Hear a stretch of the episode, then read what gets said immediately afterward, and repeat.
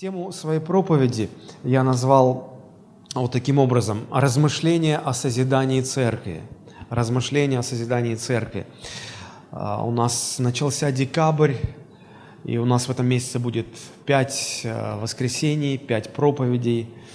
И последнее воскресенье – это 31 декабря. 31 декабря у нас будет богослужение утречком. А, мы соберемся для того, чтобы помолиться, поблагодарить Бога за ушедший год – вот, попросить благословения на Новый год. И вечером мы сможем, конечно же, отмечать. А, поэтому, а, пожалуйста, не пропустите этого богослужения, оно будет очень важным.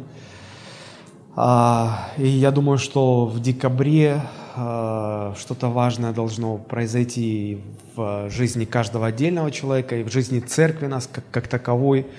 Я молюсь об этом, и хотелось бы этот месяц начать именно вот с размышления о созидании церкви. Потому что мы все хотим, чтобы церковь созидалась. А, Библия говорит, что Бог созидает церковь. Да? Христос сказал, «А, «Я создам церковь мою». С другой стороны, мы понимаем, что и от людей тоже что-то зависит, поэтому Бог ставит служителей, пасторов – евангелистов, пророков, апостолов. Вот. И порой бывает очень сложно понять, а вот каков же баланс, какова, ну, как, какова расстановка сил. Так Бог строит, зачем тогда люди? Или если люди строят, зачем тогда Бог? Какова роль каждой из этих двух сторон? И вот и об этом тоже сегодня поговорим.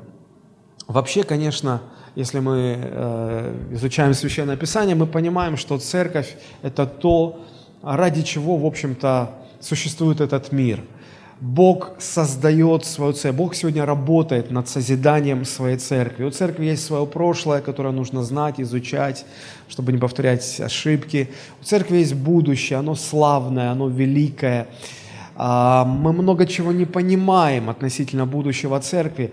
Будущее церкви сокрыто в Боге. И хорошо, когда Господь что-то открывает. Но э, у церкви есть период в настоящем, да? И мне кажется, вот сегодня, сегодняшний день церкви для нас имеет наибольшую практическую ценность, потому что мы живем в это время. Как мы живем в церкви, как мы созидаем церковь, или, может быть, не созидаем церковь. А, и вот всякий, кто является членом церкви или хотя бы а, немного знаком с церковью, он понимает, что все существующие на земле поместные церкви, они несовершенны. Во всех церквах есть свои сложности, есть свои проблемы. Многие церкви имеют внутренние конфликты. А, церкви наполнены разного рода несовершенствами. Почему? Потому что люди, из которых состоят церкви, несовершенны. И когда Христос создавал церковь, Он понимал, что несовершенные люди и церковь сделают несовершенной. И вот как нам относиться э, к несовершенству церкви? Потому что обычно человек из мира или со стороны, когда приходит, он, э, придя в церковь, думает, что здесь все святые. У всех нимб и крылышки под пиджаком спрятаны. И когда он сталкивается с каким-то несовершенством, и он реагирует очень просто, у, а вот вы какие, а я-то думал, нет, тут делать нечего. Вот, и когда читаешь, э, какой совершенной э, видит церковь Господь, э, в послании к Ефесянам, особенно в книге Откровения, что Бог видит церковь без пятна и порока, чистую, приготовленную, то потом возвращаешь взгляд и смотришь на то, что из себя церковь представляет сегодня, и как-то сложно, как говорят сегодня в молодежи, как-то не бьются эти два понятия, как-то, как, как к этому относиться, что с этим делать. Знаете, а, мне всегда, меня всегда расстраивало несовершенство в церкви, и до сих пор расстраивает. Я понимаю, что идеала не добиться, но хотя бы приблизиться к нему хоть немножечко, мне бы очень хотелось. И вот э, я нашел для себя ответ на этот вопрос вот в тех размышлениях, которыми хотел бы с вами поделиться. Мы э, основное внимание уделим э, третьей главе из э, первого послания Каримской церкви. Но для того, чтобы понять третью главу, мы немножечко остановимся в первой главе, да, чтобы некий контекст э, вот, проблемы, о которой мы будем говорить, был понятен. А, в Каримской церкви было много проблем. Вообще, а, если смотреть все церкви, к которым обращены послания апостола Павла, то а, самой проблемной, наверное, была именно Каримская церковь. И вот самой большой проблемой из всех существовавших в Каримской церкви, наверное, можно считать проблему внутренних разделений. Различие во взглядах породило формирование различных группировок в церкви, и фактически расколола большую церковь на, на множество отделяющих э, себя от других групп. Они конфликтовали друг с другом, они конкурировали друг с другом, и это, конечно, делало церковь слабой. Вот как апостол Павел описывает это. Э, это 1 Коринфянам, как я уже сказал, 1 глава, 11-12 стихи. Давайте мы посмотрим. «Ибо от домашних хлоиных сделалось мне известным о вас, братья мои, что между вами есть споры, я разумею то, что у вас э, говорят «я Павлов», «я Аполосов», «я Кифин», а «я Христов». То есть смотрите, что происходило. Люди в церкви начали ассоциировать себя с различными церковными лидерами, а, а, а некоторые, наверное, самые продвинутые, аж напрямую со Христом. Эти Кифины, Аполосовы, Павлы, а мы Христовы, О, мы, мы круче всех. Конечно, Христос же Э, больше, чем любой там из апостолов, да. А вот. Э, дальше, изложив понимание своей, э, понимание проблемы вот этой, да, апостол Павел предлагает решение этой проблемы. И в конце уже первой главы, я так кратенько это все сокращаю быстро, да, он, он призывает вот, вот к чему. Посмотрите, это та же первая глава, уже 30-31 стихи, последние два стиха. «От Него и вы во Христе Иисусе, который сделался для нас премудростью от Бога, праведностью и освящением и искуплением, чтобы было, как написано, хвалящийся, хвались Господом». А, прочитаю в современном переводе эти два стиха. Ведь это Бог соединил вас со Христом Иисусом, которого Он сделал для нас мудростью, благодаря Ему мы оправданы Богом, посвящены Богу, выкуплены на свободу. Следовательно, как говорится в Писании, кто хочет похвалиться, пусть похвалится Господом. То есть, смотрите, апостол Павел э, хочет показать им, что поймите, пожалуйста, ну, нам нечем хвалиться – потому что мы спасены Богом, Он для нас сделался премудростью, Он для нас совершил искупление, Он нас оправдал, вменив нам свою праведность, Он посвятил нас Богу, Он искупил нас, все Он. Где ваши какие-то заслуги, э, которыми вы могли бы похвалиться вот в деле спасения? Фактически это та же самая мысль, которую апостол Павел э, говорит в послании к Ефесянам, 2 глава, 8 стих. Я э, скажу, как написано в синодальном переводе, а у кого есть современный перевод, вы мне подскажите, как в современном переводе звучит, хорошо? Там написано, «Ибо благодатью вы спасены, да, через веру, и сие не от вас, Божий дар». А в современном переводе? У кого есть современный перевод? Прочитайте, как там написано. Там сказано, что мы спасены не благодаря нашим заслугам, не по нашим заслугам, поэтому нам нечем хвалиться. Иногда люди думают, ну, Бог меня спас, потому что я ценный. Это неправда. Бог меня спас, потому что я достоин. Это неправда. Бог меня спас, потому что, наверное, Он нуждается во мне. Его церковь выиграет от того, что я буду спасенным. И это неправда. Вы можете приводить массу разных причин, все это будет ложь. Потому что все сделал Бог. Так, чтобы у человека не осталось никакой возможности хвалиться собой. От Него вы во Христе Иисусе, который сделался для нас премудростью, праведностью, освящением, искуплением. И нам нечем хвалиться. И нам нечем хвалиться. Фактически апостол здесь э, формулирует истину, понимание которой во многом определяет эффективность любой поместной церкви, да и отдельного христианина. в общем-то, а, как отдельную единицу, скажем так. Да?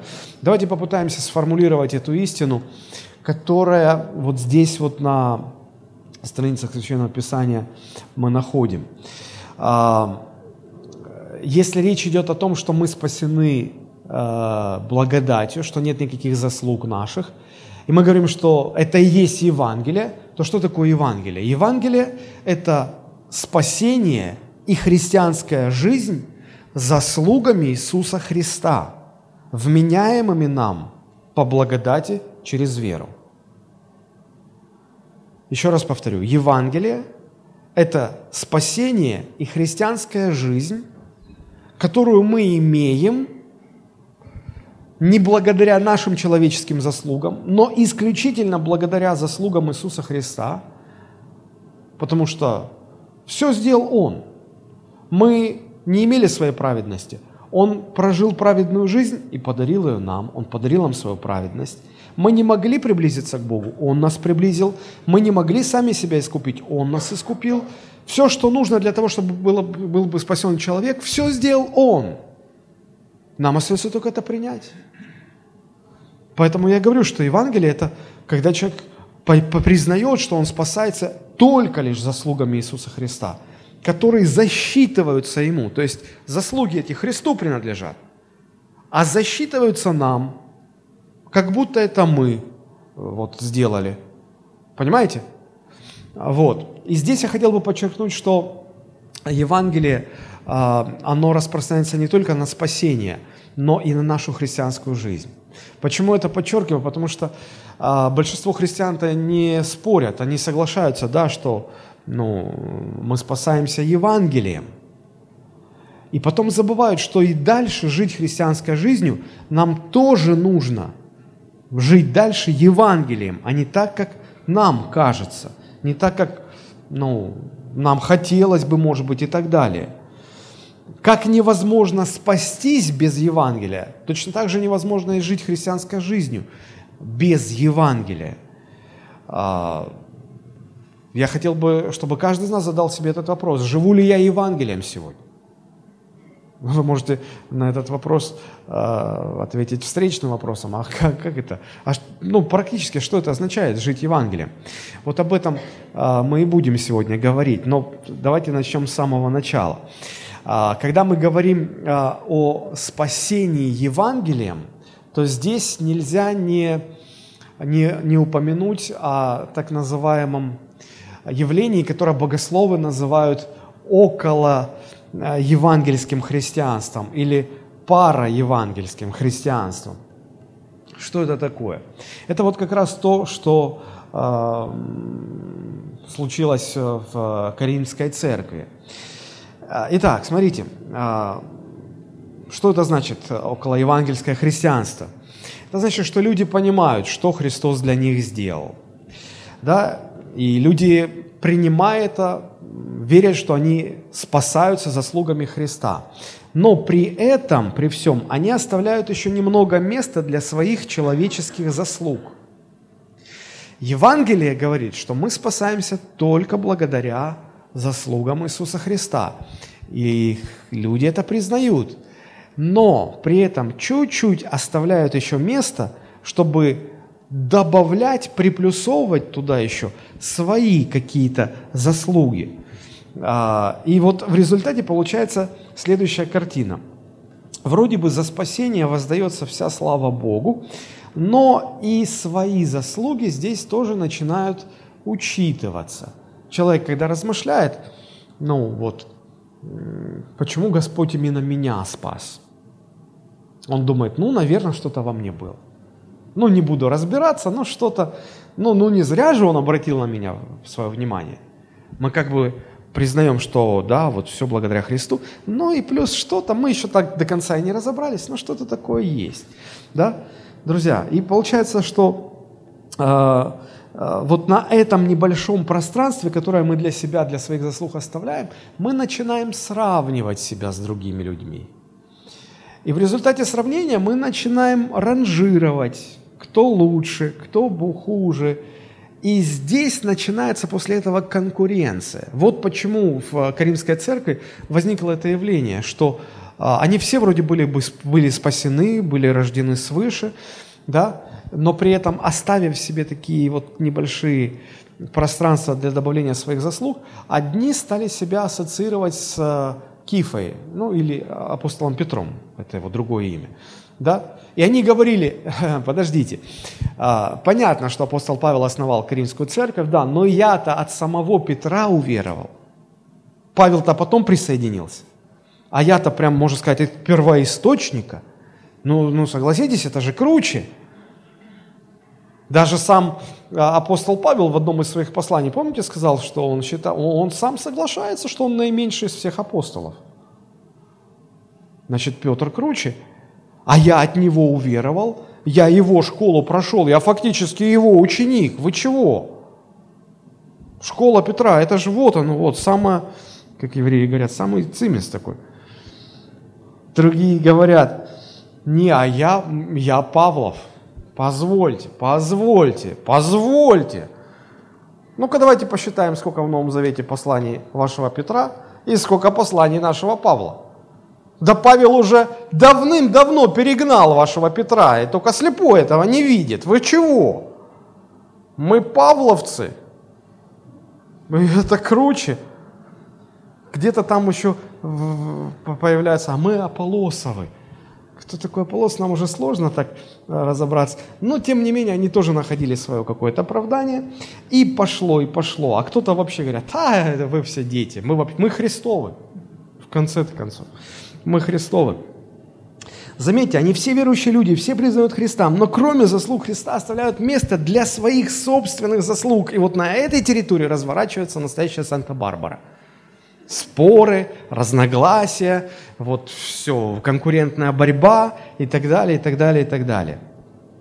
Нам очень важно понимать, что абсолютно все, чем мы можем хвалиться, получено нами незаслуженно – по благодати, через Иисуса Христа. Всегда, почему я это говорю? Потому что всегда есть связь между а, заслугами и похвальбой, если так можно сказать. Есть заслуги, что человек будет делать? Хвалиться. Когда человеку удалось похудеть на 5 килограммов, он же хвалится этим. Посмотрите как, посмотрите как, ой, вот, вот, я похудел там. Или когда человеку удалось заработать там первый миллион, он, он празднует это, там, вот, я миллионер уже, там, и так далее. Есть заслуги, человек будет хвалиться. Так люди устроены. Так вот, если вы не оставляете в своем христианстве, в своем спасении место для собственных заслуг – тогда у вас нет никакого повода хвалиться. Вам хвалиться нечем. Вы понимаете, что вашей заслуги просто не существует. Но человеческая природа, она так устроена, что люди любят хвалиться. Вот помните, как э, апостол Иоанн характеризует, что такое мир? Это э, похоть очей, похоть плоти, гордость житейская. Что такое гордость житейская? Люди пытаются друг другу доказать, что они лучшие. Люди живут тем, что хвалятся друг перед другом всяческими заслугами. И только этим и живут. Христиане приходят в церковь, вроде бы понимают, что ну, все склоняемся у Голговского креста, на котором был распят Христос. Все мы одинаково грешники. Все мы достойны ада. И признаем, что Христос нас спасает по благодати все хорошо, все правильно, да, после этого мы встаем, мы говорим, ну все, мы святые уже, мы уже праведные. И да, это так. Но дальше, если мы не, не, не, продолжаем кормить свою духовную новую природу, тогда наша греховная природа, которая не умирает, к сожалению, она начинает поднимать голову, расправлять крылья, и постепенно начинает собирать и накапливать для себя очки, баллы, заслуги, бонусы. Открывается накопительная карта христианской церкви, такой-то, и идет накопление баллов. И после этого мы начинаем себя сравнивать. А у меня столько бонусов, а у тебя столько. Я более уважаемый. И потом начинаем мы слышать такие аргументы, когда споры уже возникают. Один человек говорит другому, слушай, я дольше тебя в церкви, что ты мне рассказываешь вообще? Вы никогда такого не слышали? А другой говорит, да ладно, я больше тебя, я вообще больше всех сделал для этой церкви, я вообще тут с самого начала.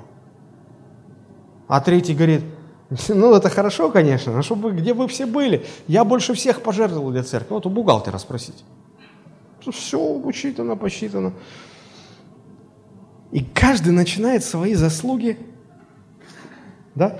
Я помню, разговаривал с одним только что а, ставшим пастором домашней церкви, молодым человеком, и у него что-то не получается, и он так расстраивался из-за этого.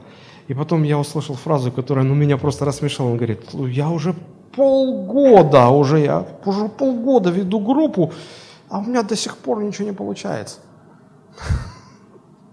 Я его не стал расстраивать, что многие уже по, по 10 лет ведут, и у них тоже ничего не получается. Вот.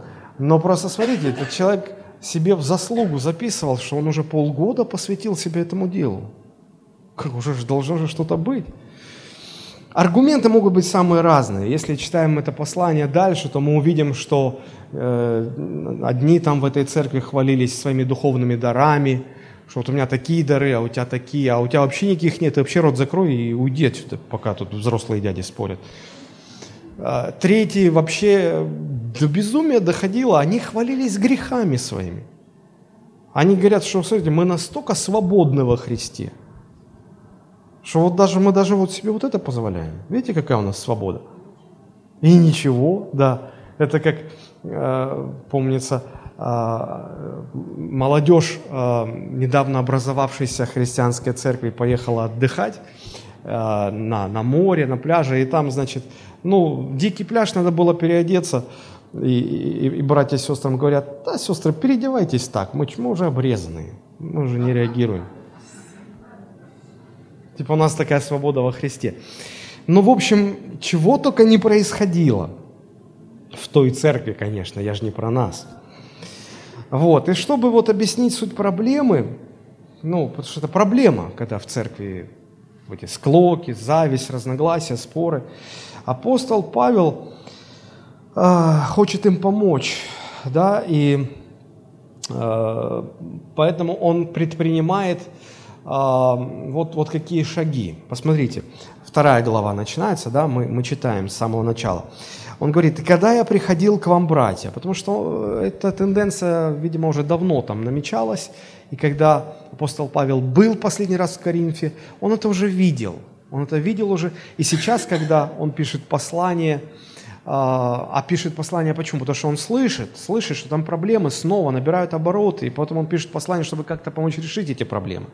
И вот он им напоминает, помните, у вас это еще раньше было. И когда я приходил к вам, братья, приходил возвещать вам свидетельство Божье, не в превосходстве слова или мудрости, потому что я рассудил быть у вас не знающим ничего, кроме Иисуса Христа, и притом распятого. И я был у вас в немощи, в страхе, в великом трепете.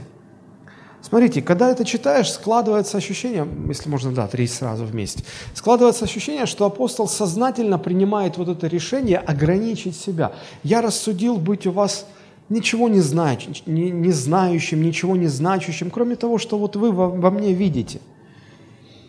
А, вот, и почему он а, себя так ограничивает – для того, чтобы не отвлекать внимание коринфян а, от Евангелия на свою персону.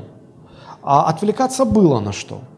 Потому что мы знаем, что апостол Павел ну, имел а, одно из лучших образований вот, на то время, которое только мог себе позволить человек в те годы. У него были навыки ораторского искусства, у него были глубокие познания, он владел философией, у него была прекрасная родословная, о чем однажды он упомянул, предупредив, что это вот я сейчас буду говорить в безумии своем. Да? И ему было чем похвалиться. Иногда люди так говорят, я смиряюсь, я никто, я смир... Э, смиряюсь, это когда у тебя есть какие-то заслуги, и ты их откладываешь.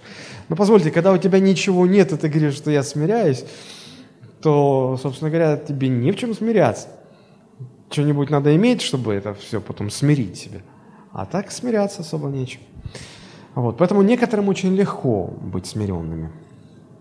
Так вот, чтобы не, а, не было видно самого себя на фоне а, передаваемой благой вести, а, апостол Павел сознательно, сознательно сделал все, чтобы ну, люди не, даже не догадывались про его заслуги.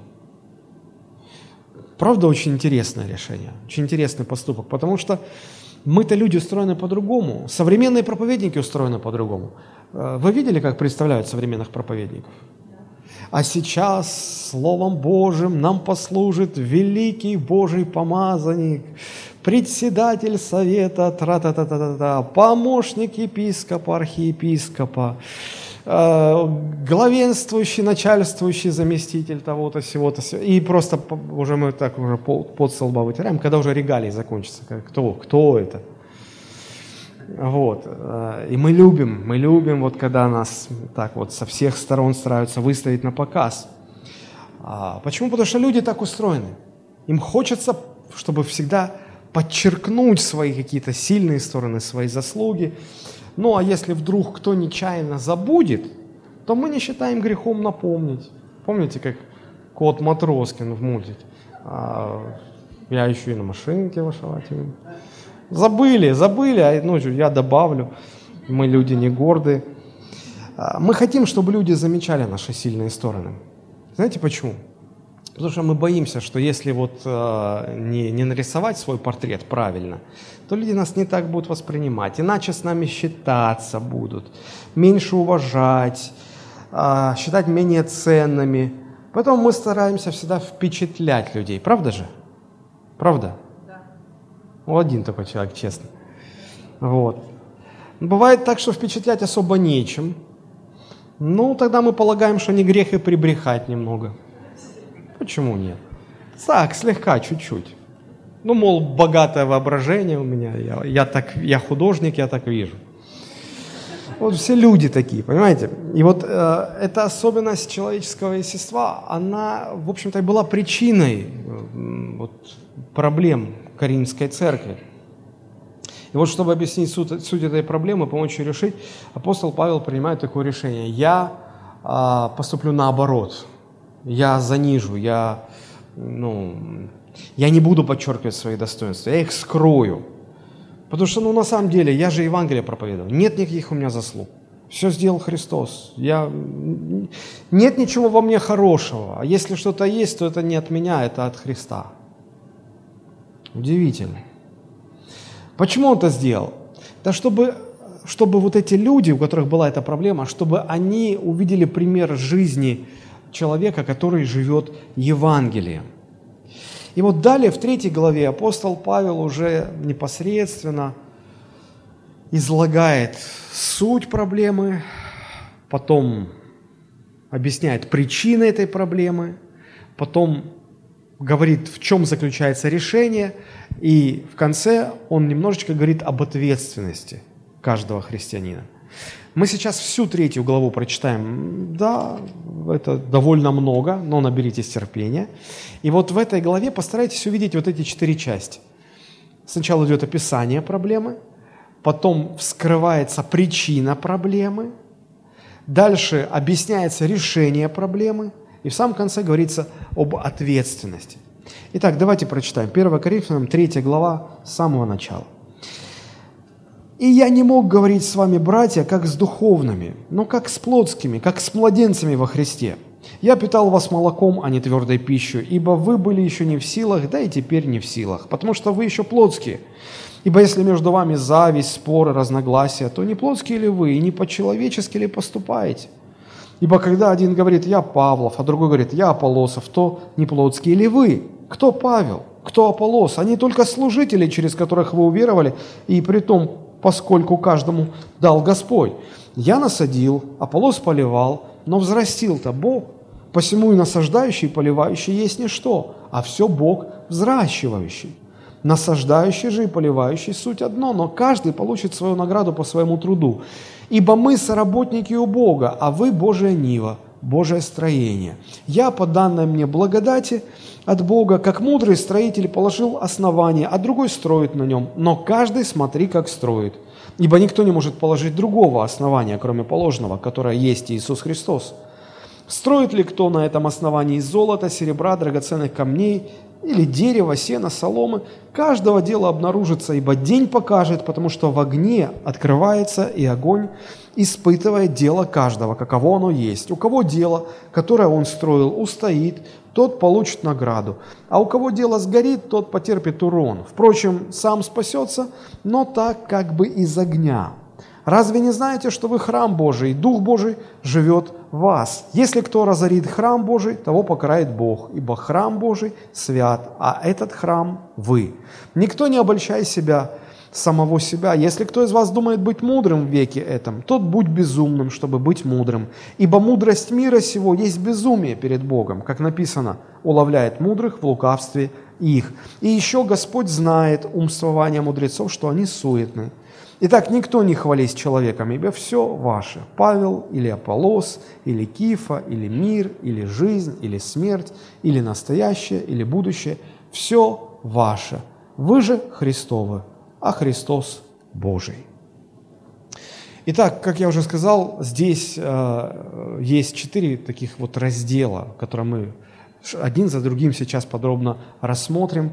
Э, описание проблемы, причины проблемы, решение проблемы и ответственность каждого отдельного христианина. Давайте начнем сначала, с, с того, как в третьей главе, как начинается третья глава, где апостол Павел описывает свое видение, свое понимание этой проблемы. А, церковь в Коринфе а, вот в это, на этом историческом этапе переживала непростой этап, и чтобы помочь его пройти, апостол Павел написал несколько посланий, говорят, что три было послания, но сохранилось два, до нас дошло два послания. И вот э, взаимоотношения в церкви были нездоровые, разногласия, ссоры, зависть, группировки и все такое. Вот. И о чем это говорит? О том, что вы никогда не найдете идеальной церкви. Иногда ко мне подходят люди, побывшие в церкви у нас год-два, и говорят, пастор, отпустите меня, я пойду в другую церковь. Я говорю, что так? Ну, как-то тут любви нет. В общем, ну, чего-то от хорошей же жизни не уходят. Что-то не хватает. И им кажется, что вот в той церкви лучше, э, в той церкви больше. Нет идеальных церквей.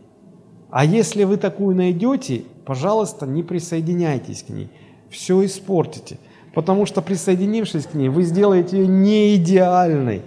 Пусть она одна идеальная, как эталон, пусть, вот не трогайте ее вам там спасибо скажет. Вот. И, и, и вот смотрите, э, как, э, в чем природу-то этой проблемы, в чем суть проблемы видит апостол Павел. Он говорит, я не мог говорить с вами, братья, как с духовными, но как с плотскими. То есть плотский человек – это который живет по своей греховной природе, как, как и неверующие люди. А, не мог вас считать зрелыми, ну, приходилось с вами вести себя как с младенцами во Христе и не мог вам давать твердую пищу, приходилось вас молочком питать, потому что вы не в силах были принять твердую пищу, да и еще сейчас не в силах. Вы плотские. А как понять, что мы плод? Как понять, что христиане живут, а, исходя из своей греховной природы? А вот критерий очень просто. Смотрите, он говорит, «Ибо если между вами...» Смотрите, в третьем стихе. «Ибо если между вами зависть, завидуете кому-то, спорите с кем-то, разногласия, он говорит, вот, посмотрите. Вот это, и, вот это и есть признак, маркер, который показывает, что вы живете, исходя из ваших грехов, вы плотский христианин. Вы вроде как верующий, но вы живете, как все люди в мире. И смотрите, что здесь интересно. То, что э, мы знаем из истории, что церковь это была основана апостолом Павлом. Апостол Павел, когда проповедовал Евангелие, как уже было об этом сказано, он старался себя всегда в тень ставить, чтобы не заслонять, чтобы вся слава была воздана Господу. И вот э, апостол Павел правильно начал церковь, правильно проповедовал Евангелие, правильно это Евангелие было принято, начало было хорошим. Большинство э, людей в церкви по-настоящему были возрождены свыше, уверовали по-настоящему. Это было хорошим началом. Оно было основано на Евангелии.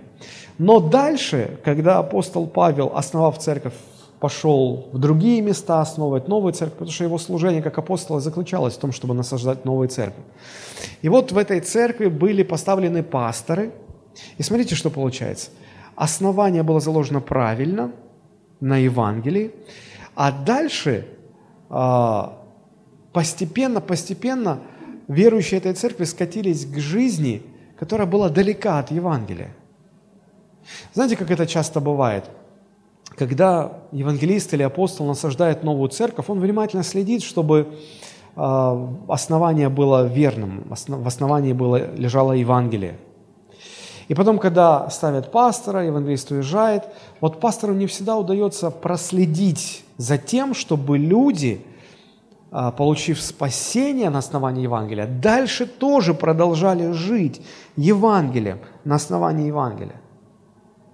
У них не получается, они скатываются к плотской жизни. Это типичная проблема для христианских церквей.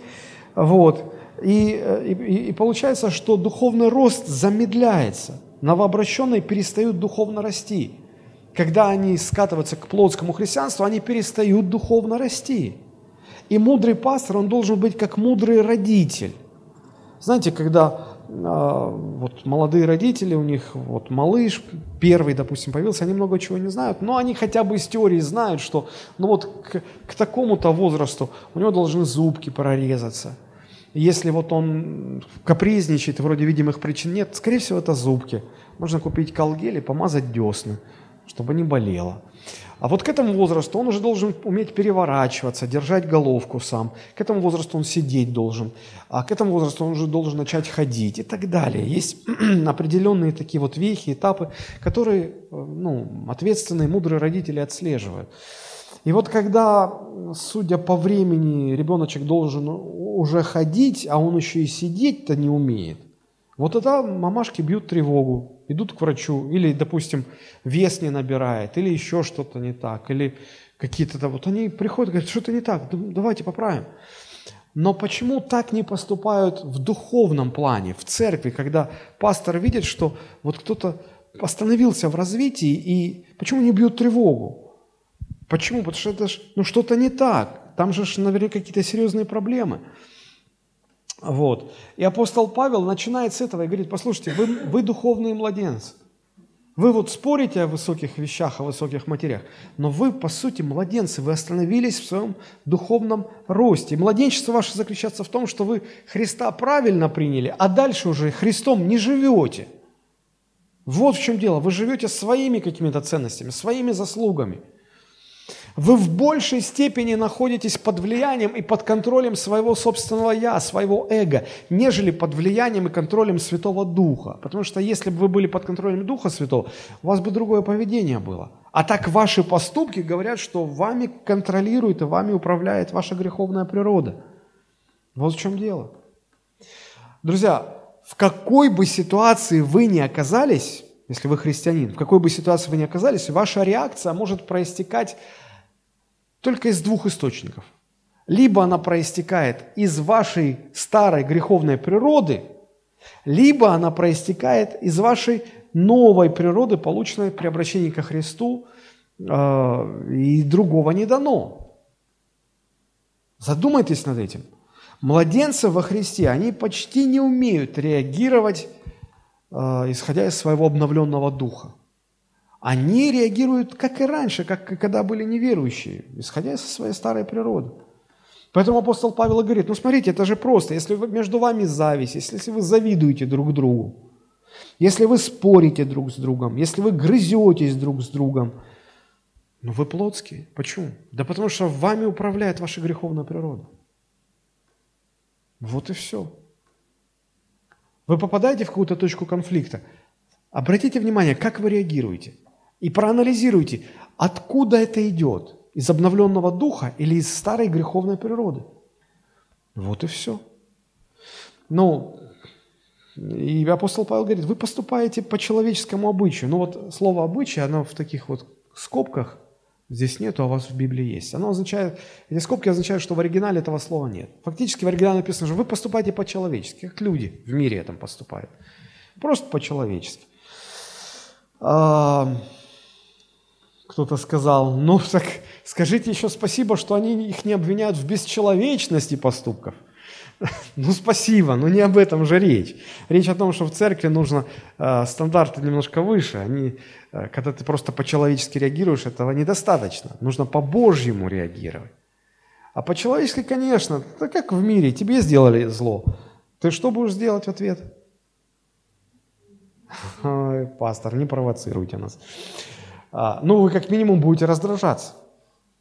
Раздражаться будете обижаться. Если вас обижают, вы будете обижаться. Потом вынашивать планы мести. Ну, все люди так делают. Ну, все. Вас задели, вы что сделаете? Огрызаться начнетесь. А, если тебя кто-то обгоняет, какое желание возникает? Догнать и обогнать. Если кто-то на тебя наезжает, думаешь, я тебе сейчас покажу, что мне тоже палец в рот класть не надо. Я, ты, он тебе слово, ты ему 10. Все это по-человечески. Вот, вот так вот. И мы сами себя оправдываем. Мы говорим, ну, ну я поступил адекватно ситуации. Очень даже может быть. Но ты не поступил адекватно Евангелию. Значит, ты не живешь Евангелием. Ты живешь, как и все люди в мире. Так вот, что такое духовный рост? Это когда по мере нашего духовного взросления мы все больше и больше находимся под влиянием Святого Духа, и все меньше и меньше остаемся под влиянием нашего эго, нашей старой греховной природы. Духовное младенчество – это когда вы почти что не способны реагировать на ситуации, исходя из вашего возрожденного духа. Вы постоянно реагируете, исходя из вашей греховной природы. Пока христиане не начнут жить Евангелием, подчинять себя власти Евангелия, они так и останутся духовными младенцами. Если вы видите, что в церкви много духовных младенцев, эта церковь, скорее всего, не живет Евангелием. Почему? Потому что Евангелие – это спасение, как я уже говорил, и жизнь заслугами Иисуса Христа. Погружение в Евангелие освобождает человека от потребности и даже самой возможности хвалиться собой. Как проверить себя, живу ли я Евангелием или нет? На самом деле это не так уж сложно. Все очень просто. Посмотрите, насколько у вас отсутствует или присутствует потребность хвалиться собой, хвалиться своими достижениями, хвалиться чем-то своим, доказывать свою значимость. Я когда был маленьким, моя мама маленьких нас с братом водила в гости в семью моего одноклассника. И у него был папа, мы его называли дядя Жора. Я был маленький, но уже к тому времени я уже сообразил, что все эти посиделки сводились к одному. Мы бедная, нищая семья, приходим в богатую, хорошо обустроенную семью, где глава семьи постоянно, вот все там 4, 3, 4, 5 часов, сколько мы там в гостях, постоянно хвалится, что вот он такой, он секой, вот он купил новый японский телевизор в то время, когда и, и русский, там черно-белый даже было сложно купить, а он цветной японский купил. Вот он квартиру выбил для своей старшей дочери, вот он квартиру выбил для своей младшей дочери, вот он своему сыну это, вот то, вот... И постоянно, я уже говорю, мам, я не хочу туда, я уже, я понял, какой дядя Жора хороший. Все, мне больше не надо доказывать, я уже, я не спорю с этим, я принимаю как есть, но уже хватит, но я уже не могу. А мы нужны были как публика, чтобы вот, ну, вы разве не попадали в такие ситуации? Вот. И вот смотрите, дальше, э, вернемся к нашей третьей главе. Вот. Э, описав проблему, дальше апостол Павел пытается э, выяснить причину, в чем причина-то этой проблемы. И смотрите, что он говорит, это уже, уже с 5 по 9 стихи идет. «А, «Кто Павел? Кто Аполос? Они только служители, через которых вы уверовали, и при том, поскольку каждому дал Господь. Я насадил, Аполос поливал, но взрастил-то Бог, посему и насаждающий, и поливающий есть и что? Все Бог взращивающий. Насаждающий и поливающий суть одно, но каждый получит свою награду по своему труду, ибо мы соработники у Бога, а вы Божья нива, Божие строение. Вот здесь апостол Павел объясняет, что даже самые лучшие Божьи служители сами по себе в отрыве от Бога не имеют ну, никакой ценности. Потому что ценность не в самих людях, а в том, что через этих людей действует Бог. Вот и все. И он говорит, даже во мне, вот у вас, я знаю, есть группировка, которая говорит, а мы Павловы. Говорит, даже во мне нет ничего ценного. Если во мне не действует Бог, ничего ценного в самом по себе во мне нет. Говорит, смотрите, он говорит, ну кто такой Павел? Кто такой Аполос? В нас нет этой ценности, мы нули. Вы называете себя Павлова, мы Павловы, Павловцы, вы Аполлосы, вы Аполлосовцы. Что вы делаете? Вы пытаетесь умножить свою ценность на ценность того человека, с кем себя ассоциируете. Но если вы, мы ноль, если вы на ноль будете умножать, даже если миллион умножить на ноль, сколько будет? Ноль. Миллиард умножить на ноль? Ноль. Ноль. Мы никто. Мы никто. Я сам без Бога ничего из себя не представляю. Не полагайтесь на меня. В каком смысле? Да в таком смысле, что я могу вам проповедь дать, я могу вам совет дать, но жизни Божией я вам не дам. Я не могу это сделать. Взрастить вас я не могу. Спасти вас я не могу. Духовные дары дать вам, передать я не могу. Я же просто человек. Вот я проповедник, стою перед вами. Чем я могу с вами поделиться? Своими мыслями. Какой вам прок от моих мыслей? Мои человеческие мысли. Ну, может, вам это будет интересно. Может быть, в лучшем случае. Но ценность проповедника не в этом. Ценность проповедника в том, что он передает жизнь Божию. Он получает что-то от Бога и передает это слушателям. Он курьер, в конце концов. Он только доставляет посылку, но посылка-то не его. Представьте, вы, вы купили в интернет-магазине там какой-то сложный супер-пупер последнего поколения телевизор и заказали курьерскую доставку и вам курьер доставляет телевизор, а вы начинаете его благодарить. Ой, спасибо, вы сделали такой хороший телевизор, благодаря вам он появился. Тот говорит, остыньте, успокойтесь, я просто его доставил. Я... Да? А, так же и проповедник. Ой, пастор, я через вас уверовал. Ну, может быть, но не я тебя спас. Я не могу произвести духовную жизнь тебе. Я ничего тебе, никаких духовных ценностей тебе дать не могу. Я просто посланник от Бога. И если Бог через меня не действует, я бесполезен, абсолютно. Вот, а, а, а если вдруг этот курьер попытается сам сделать этот телевизор?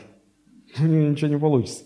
Еще меньше шансов у проповедника самому произвести духовные ценности и обогатить вас этими ценностями. Вот это апостол Павел и пытается объяснить-то людям, что истинная ценность в Боге, а не в сосудах – через которые Бог действует, доносит. Истина не в курьерах. Сейчас молодежь э, вот, обеспокоена выходами этих новых айфонов, все стараются денег, говорят, с выходом нового айфона начинают э, очень сильно расти продажи доширака. Замечаете логику? На последние деньги покупаются эти дорогущие игрушки – и потом, ну, что кушать? Доширак. Да? И, и где-то видел фотографию такую, значит, э, молодой парень сидит за столом, лежит там последний iPhone, и, и, и значит, э, и, и вот эта вот пластиковая коробочка заваренного доширака. Ну вот в этом мы, мы, мы, Господи, вот. Надо же, чтобы люди смотрели, что у меня крутой телефон. А то, что я там дошираком питаюсь, ну это же никто не видит, это же не важно. Вот, и представьте, вот два молодых парня заказали себе по новому айфону, заказали курьерскую доставку. Пришли курьеры, передали им телефоны. Можете себе представить, что эти два парня начинают друг перед другом хвалиться. Слышишь, а мой курьер был круче твоего курьера. На них вообще внимания не обращают. Почему? Все внимание на сам продукт. На курьеров внимания не обращают. В них ценности-то никакой нет, абсолютно.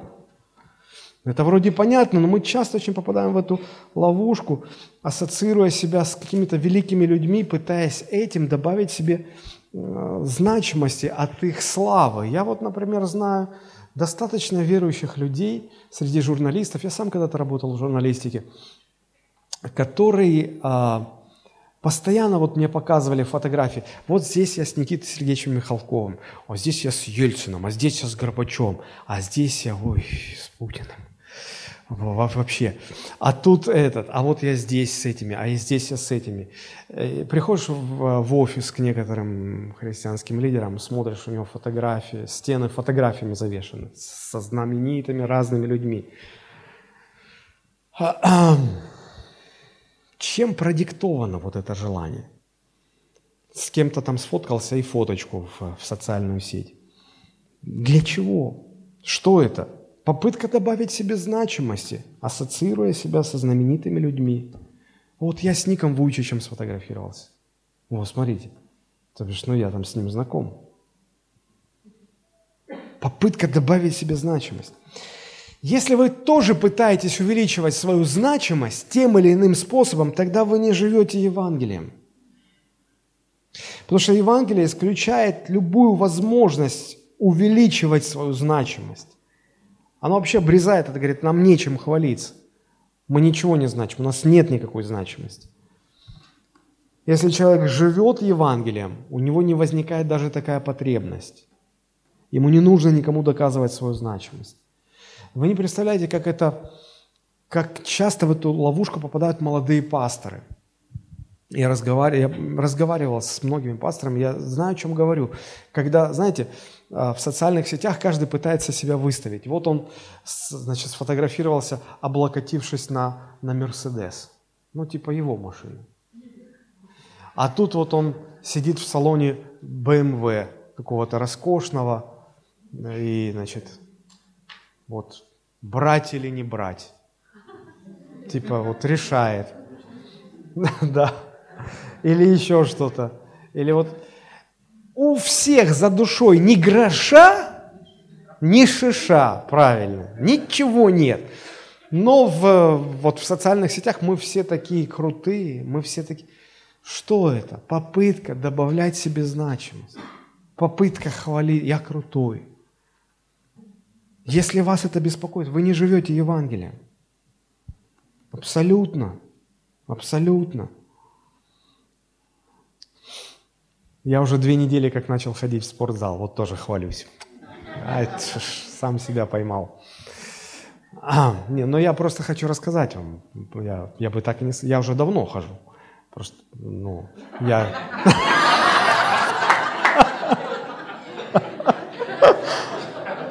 Да. Апостол Павел по-другому поступал. Но я говорю сейчас, чтобы в назидание, да, спасибо большое. В назидание. Вот. Так мне очень хорошо видно, как люди вот хвалятся своими мышцами.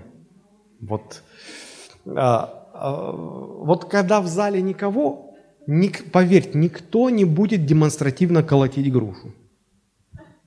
Нет. Если в зале есть, вот чем дохлее, ну вот я, чахлик невмирущий с обвисшим животом пришел. А, вот. И вот там, да, надо показать. Когда девушки там тоже показать себя. Вот, вот похвалиться, вот, вот, вот так и хочется, так и хочется. Красуются, хвалятся силой. Знаете, христиане, э, да так, ну, церкви, если они не живут Евангелием, не живут Христом, они делают то же самое. Просто инструменты другие теперь. Религиозные инструменты. А суть та же самая. Кто-то хвалится своей церковью. У нас самая большая церковь в городе.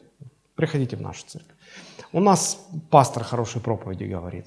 У нас самое лучшее детское служение. А у нас самая лучшая музыкальная группа. А у нас самая лучшая аппаратура. А у нас то, а у нас это. То есть инструменты другие, суть та же самая. Вот чем, чем вы хвалитесь? Если это связано с ценностью людей, а, вы, скорее всего, не живете Евангелием. В этом проблема духовного младенчества. Младенцы недостаточно понимают ценность Бога, ценность Евангелия. Они-то на словах ее признают, но фактически находят э, удовлетворение, счастье, радость в тех же вещах, что и неспасенные люди. И вот апостол Павел говорит, поймите, люди играют второстепенную роль, первостепенную роль играет Бог. И дальше он э, приводит такую аналогию, сравнение с миром растений. И он говорит, смотрите, представим растение, да, вы растение, и вот я насадил это растение, Аполлос поливал это растение, но взрастил-то кто? Бог. Если Бог не даст рост, все наши старания чему равны? Нулю, абсолютно правильно. Иногда, знаете, бывает так, что некоторые начинающие фермеры, а обычно это женщины, чем старше они, тем больше у них стремление там, к земле, копошиться, цветочки выращивать и так далее. Вот. И начинается осваивание, земледелие. Вот. И хотят вырастить какой-то там особый сорт помидоров. Покупают какие-то дорогие семена, там инструкции целые. Как сажать, когда сажать, сажать. При полной луне, при неполной луне. Какие удобрения тут, да, правда, да? А, вот. И все, все, все по инструкции сделали, а она, зараза, не растет. Ну, а потом проходишь где-то по своему участку, думаешь, откуда это? Я не сажу. Ветром занесло, не ухаживаешь, не удобряешь, никаких инструкций. Оно растет и растет себе. Бог дает жизнь. Если Бог жизнь не дает, ты хоть за уши этот помидор вытаскивай из земли, он, он, он не вырастет и все. Так вот и в духовном плане. Вот он родился свыше, ты его за уши тянешь, тянешь, тянешь, тянешь, и вот нет духовного роста и все. Хоть ты тресни. Вот еще на что это похоже. А, я как-то смотрел передачу, где а, значит, ученым из НАСА задали такой вопрос. А скажите, пожалуйста, вот учитывая вот развитие современных технологий, а, совершенствование ракетных двигателей, как далеко вот мы сегодня можем улететь в открытый космос? Ну и ответ ученых поразил. Они сказали, что ну, уже сегодня технологии позволяют нам долететь до самых границ Солнечной системы. Но если вы спрашиваете, как далеко мы можем улететь, то здесь ограничение в другом, не в двигателях. Поверьте, двигатели нас могут очень далеко унести в космос. Но мы фактически сможем улететь не дальше того расстояния, на которое мы сможем взять с собой запасы воздуха, воды и еды. Потому что в космосе нигде, кроме Земли, нет условий, в которых почва, грунт имеет силу произвращать растения, произвращать еду. Вот нигде. И воды нигде не, не, ну, не, невозможно добыть в космосе. И поэтому ты можешь улететь далеко-далеко-далеко. И твои ракетные двигатели будут, могут быть очень мощными и нести тебя еще далеко-далеко. Но что толку, если у тебя на корабле закончился воздух, вода еда. Вы знаете, точно так же и мы а, иногда так увлечены человеческой значимостью, тогда как на самом деле она абсолютно бесполезна, как вот мощный космический корабль, который способен уносить нас все дальше и дальше в космос, а у тебя просто элементарно кончился воздух, кончилась еда и нет воды, а нести может далеко. Так и здесь мы так увлечены человеческой значимостью, а вот Господь руку уберет, и ты... А, а, а, а. Что твои связи, положение, власть, деньги? Что? Как это все? А, а, а. И все, и коньки отбросил. Почему? Потому что взращивает-то Бог. Так и с церковью. Можно знать всякие там технологии, взращивать церковь по различным инструкциям, рецептам, инструментам. Но если Бог не даст роста, мы ничего не построим. И как ни тяни ты все это за уши, ты не вытянешь это все. Я пастор, и мне, конечно, как пастору очень хотелось бы, чтобы люди каждый день обращались к Богу десятками, сотнями. И можно уповать на разные методы, методики – но очень быстро ты понимаешь, что ничего не работает. И вот после двух десятилетий служения, столкнувшись с очередной неудачей, ты просто опускаешься на колени и очень хорошо понимаешь, кто Павел, кто Аполос, кто ты сам. Да никто. Все и во всем Бог взращивающий. И когда ты уже все перепробовал, ты уже перестаешь видеть метод, э, ценность в методах, ценность в людях, просто опускаешься на колени и ищешь Бога в молитве. И говоришь, Господи, если ты не сделаешь, ничего не будет. Я понял, есть только один путь, как человек посвящает себя глубокой молитве. Это когда он перестает видеть ценность в чем-либо, кроме Бога. Вот тогда он начинает молиться. Если вы живете Евангелием, вы будете много молиться, посвящать себя молитве не потому, что так надо, а потому что по-другому вы не можете. У вас потребность. Просто без этого не можете жить, как не можете перестать дышать сейчас.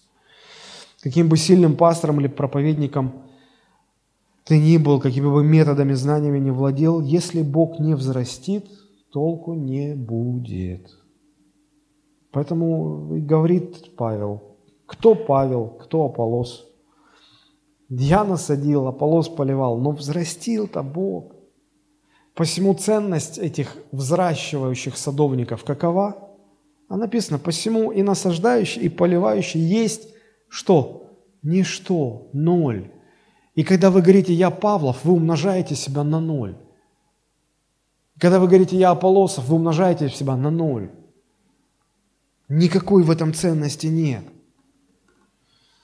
Я думаю, знаете, если Павел, апостол Павел, великий апостол, написавший большую часть Нового Завета, если, если уж он говорит, что он ничто, то что там про нас говорить? Тут уже все, так все понятно. Мы садовники, мы можем только сажать, поливать, удобрять и надеяться на Божью милость, что что-то вырастет. Вот так же и служители. Мы должны что-то делать, да, заботиться о людях, сажать, поливать, делать свою работу, при этом понимая, что мы ничто. Если Бог не взрастит, все бесполезно. Помните, люди могут быть только инструментами в Божьих руках. Вот почему вы, как наставник, когда работаете с человеком, и кажется, вы уже все ему сказали, столько времени потратили, столько сил в него вложили, а он все равно, вот он как был плотским, так и остается плотским. Что вы начинаете делать? Вы начинаете злиться на него. И я тоже злился на таких людей. А не надо злиться. Потому что не от твоих действий все зависит. Если Бог не взрастит, надо на Бога уповать. На Бога уповать. Делай свое дело, но уповай на Бога. Бог все взращивает. Вот эту причину этой проблемы пытается донести апостол Павел. Говорит, поймите, ну какой еще пример? Может, ну, когда приходит послушать какого-то выдающегося скрипача, он играет такую прекрасную музыку, и потом зал взрывается в конце овациями. Аплодируют инструменту, аплодируют скрипке? Конечно же нет, аплодируют скрипачу. Так и мы, служители, мы только инструменты. Если что-то получается, это потому что Бог через нас действует. Если бы он не действовал, ничего бы не получалось. И как апостол Павел говорил, да, а, это сокровище Евангелия мы носим в глиняных сосудах, чтобы слава была не нам приписываемого, а Богу. Поэтому проблема коринфян была в том, что они больше верили в людей, чем в Бога. Хотя люди были выдающиеся, но все же люди. Может сложиться впечатление, что служители играют неважную роль. Нет, они важную роль играют – Поэтому апостол говорит, что каждый получит награду за свой труд. Важно, но все-таки их роль вторична, роль Господа первична. Весь смысл служения заключается в том, чтобы помогать людям лучше видеть Бога и научить их жить Евангелием Иисуса Христа. Теперь, какое решение, третий блок, какое решение э, предлагает апостол Павел? Нам нужно уже подходить к концу. Если кратко, то решение сформулируется таким образом. Церковь не только должна а, основываться на Евангелии, но и дальше, когда основание заложено, все остальное строить нужно тоже Евангелием. Смотрите, как об этом написано с 10 стиха.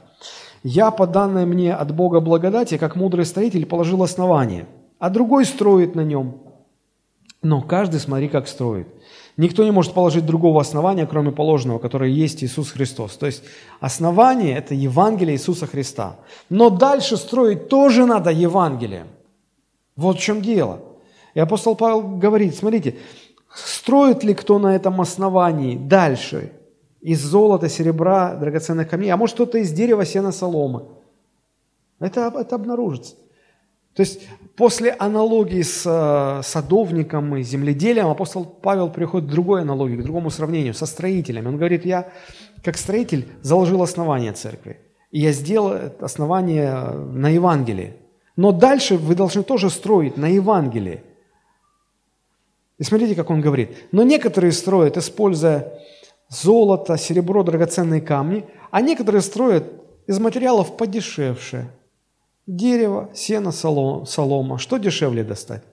Проще. Дерево, сено, солома. А что сложнее? Золото, серебро, драгоценные камни. Они дороже их. Э, не так, они как камни на улице не валяются. Вот. И поэтому и получается так. Церковь во всех ее элементах, она должна строиться на Евангелии, то есть на заслугах Иисуса Христа. Не на заслугах людей, не на интересах людей, не на целях людей. Да?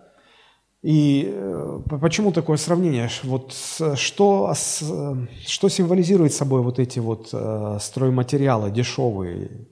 Это человеческие инструменты, человеческие ценности, человеческие способности, возможности. А что, на что указывают э, золото, серебро, драгоценные камни? На Божьи ценности, на Божьи инструменты. То есть человек, который занимается строительством церкви, служители, которые ответственны за строительство церкви, они должны не только в основании положить Евангелие Христа, но и дальше строить на основании Евангелия. А для этого нужно искать Бога, это нужно э, заниматься богопознанием, личным поиском Бога. А это тяжело всегда. Это непросто. Для этого нужна дисциплина. Для этого время нужно. Я всегда сравниваю процесс богоискания с процессом сброса лишнего веса, поскольку мне это близко последние два года. Вот. А что нужно для того, чтобы терять вес? Все просто. Первое – правильно питаться. Второе – создавать дефицит калорий. И третье – напрягаться в спортзале. Тоже правильно. Понимаете? И нужно время, силы, дисциплина, тренировка, усилия. Это тяжело. Каждый сброшенный килограмм с таким трудом дается. Это тяжело. Быстро не бывает. А люди же хотят быстро. Люди хотят сегодня выпить таблетку, а завтра проснуться уже худеньким и с горой мышц. Или знаете, как иногда приходится на тренировках наблюдать, как люди заматывают себя в целлофан, в шерстяные штаны, куртки, капюшоны. И спрашиваешь, чего так? Мы за тренировку 2-3 килограмма сбрасываем. Я немножко учил физику в школе, и не все уроки по биологии прогулял. И я понимаю, что мужик весом в 100 килограммов при самых идеальных условиях и идеальном раскладе за сутки не может потерять больше 300 граммов жира. Ну не может, ну так физиология устроена. Как за 2 или 3 часа тренировки ты можешь потерять 2 килограмма? Как? Конечно. Они, ну откуда это пошло, немножечко такой истории. А, допустим, наверняка видели, как там борцы или боксеры, а, значит, вот так то же самое делают, чтобы, ну потому что э, если он выступает в весовой категории до 80 килограммов, да, он встал на весы 81, ну лишнего поел. Конечно, он будет стремиться эти там, 2 килограмма лишние сбросить побыстрее, чтобы попасть в нижнюю категорию. Там легче бороться, потому что если он не в своей категории будет бороться или, или драться, он, он не победит. И поэтому он хочет согнать, но он не жир сгоняет, он воду выгоняет. Это ниже, это вода. Да, это на время ты, ты сбросил, тебе вот выходить на ринг, ты взвешиваешься, все, ты попадаешь в эту категорию, ты дерешься. Потом ты вернулся, попил воды, все, 182 опять.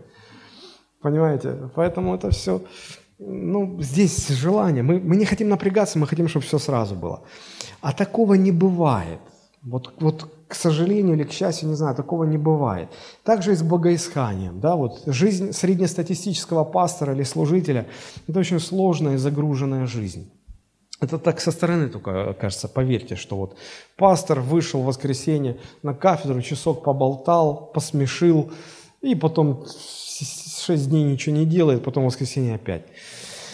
А пчелиная жизнь далеко не мед. Жизнь Божьего служителя чрезвычайно сложна.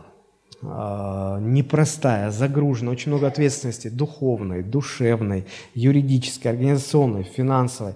Постоянно борешься с потоками критики, с безденежьем, с депрессией, с неустройством, с детьми какие-то проблемы. Разрываешься между церковью и семьей.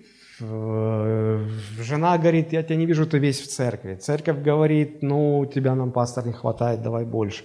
Почему пастор не ходит на домашние группы? Да, вот мне нужно в понедельник просто разделиться на 10 частей и одну часть послать в одну группу, вторую. Еще что-то семье же надо оставить.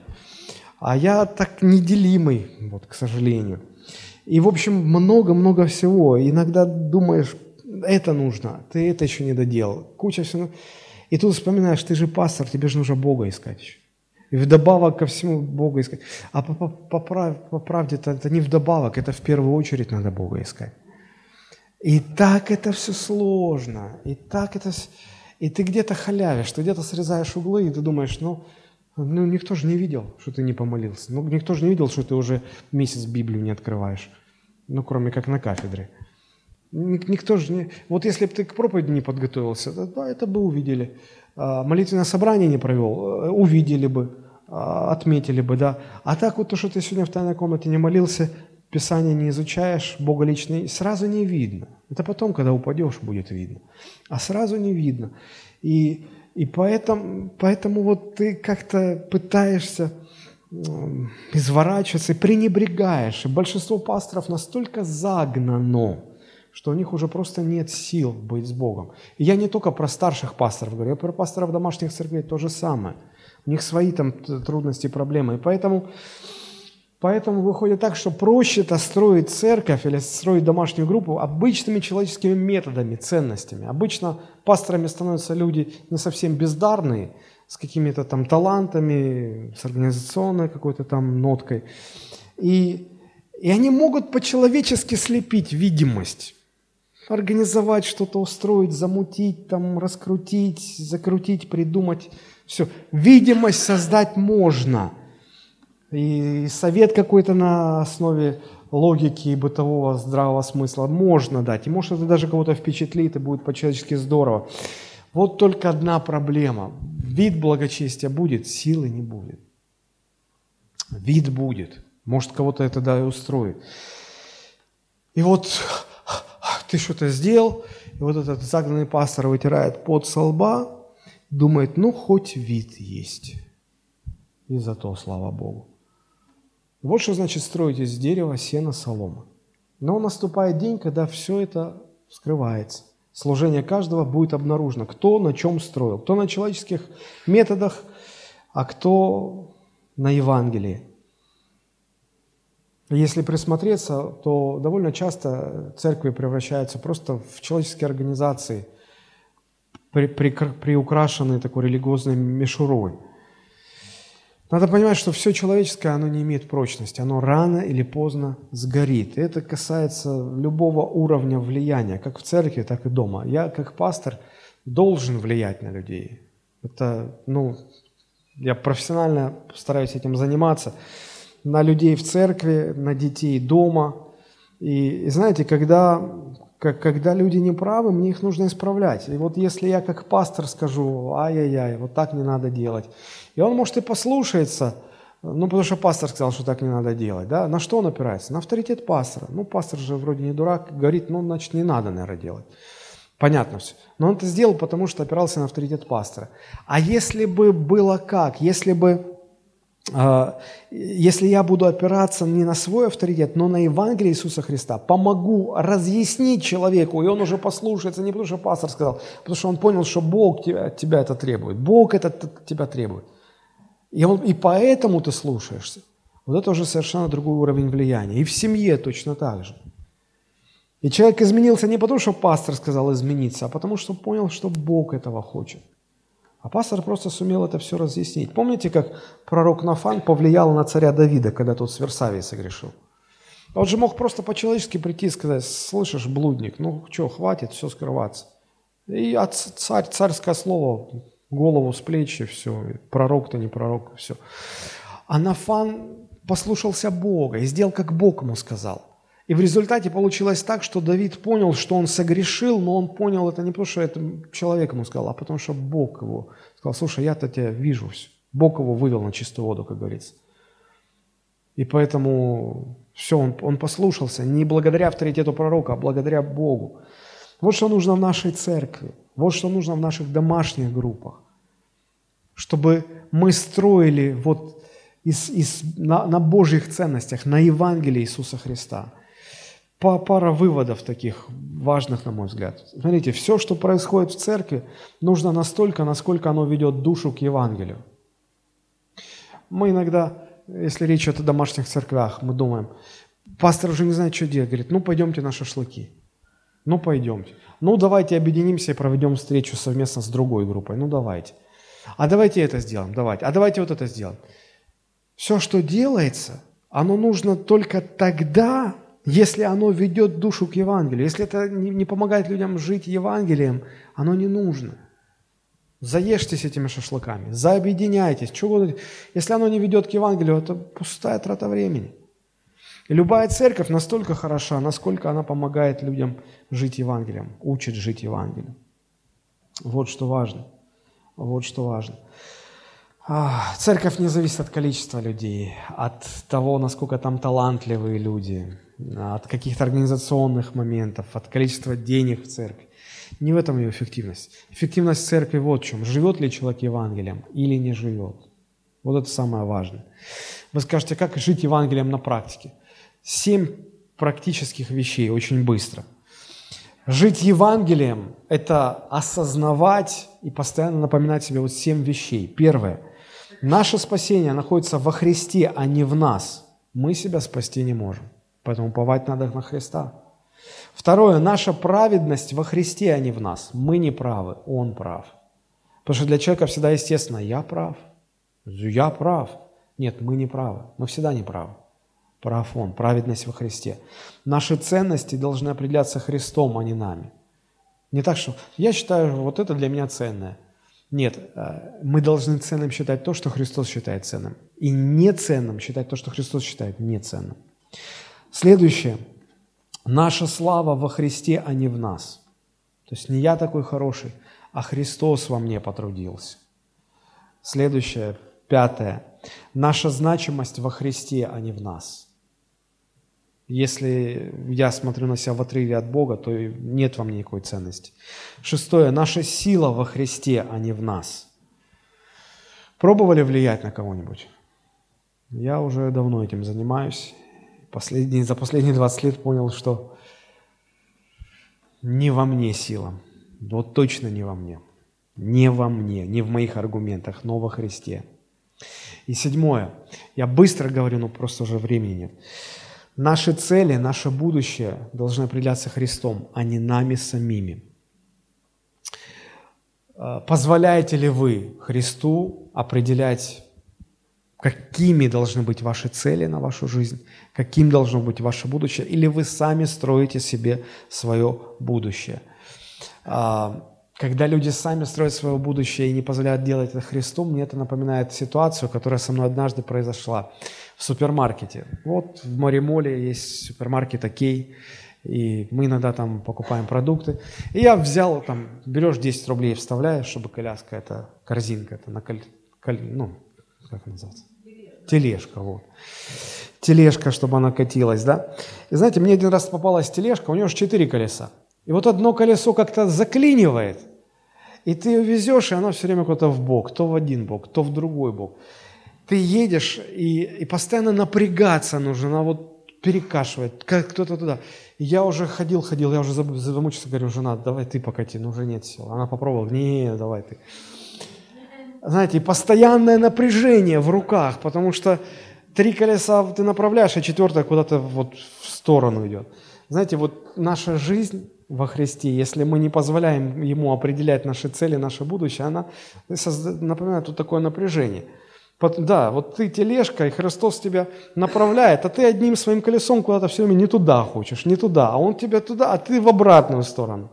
И ты напрягаешься, и тележке неприятно. И вот вся жизнь такая, сплошное напряжение в этой тележке. Когда тебя Христос к одной цели, а ты к другой тянешься, к тебе Христос туда, а ты в другую сторону. Я таких знаю несколько христиан. Вот они уперлись на чем-то. Какая-то бредовая идея. Вот просто не буду сейчас подробности говорить. Вот он бредовая идея. Я говорю, да может не Бог-то тебя это направляет. Нет, вот я уверен, что это Бог. Смотришь, у него в жизни все рушится.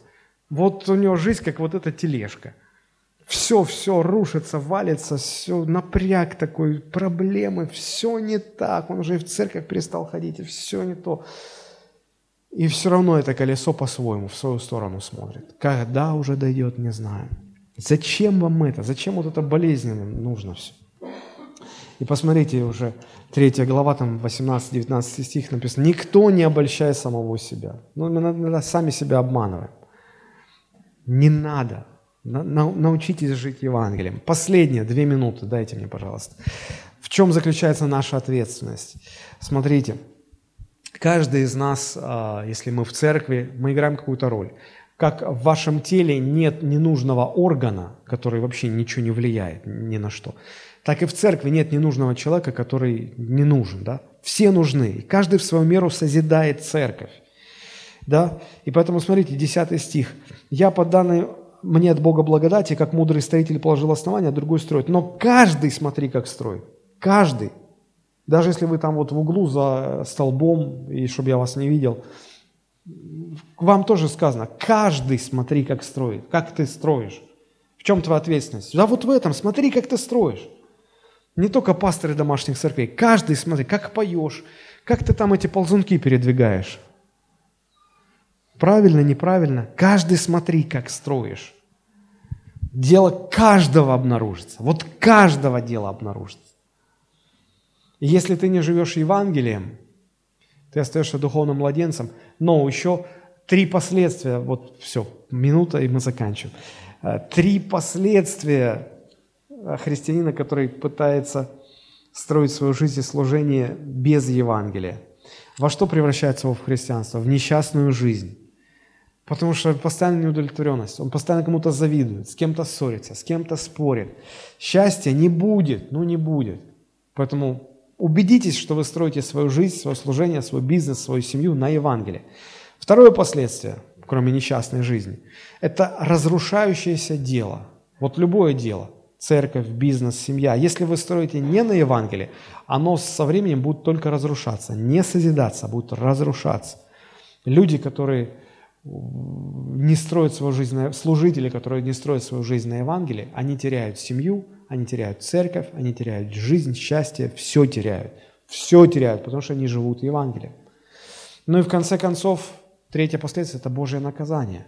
Потому что в 17 стихе написано, что Бог покарает того, кто пытается строить церковь на основании человеческих методов, а не на основании Евангелия. Итак, никто не хвались человеками, Бог, ибо все ваше, да? И перед этими словами написано, да, смотрите, э, если кто разорит храм Божий, того покарает Бог. Бог, Бог покарает. Божье наказание.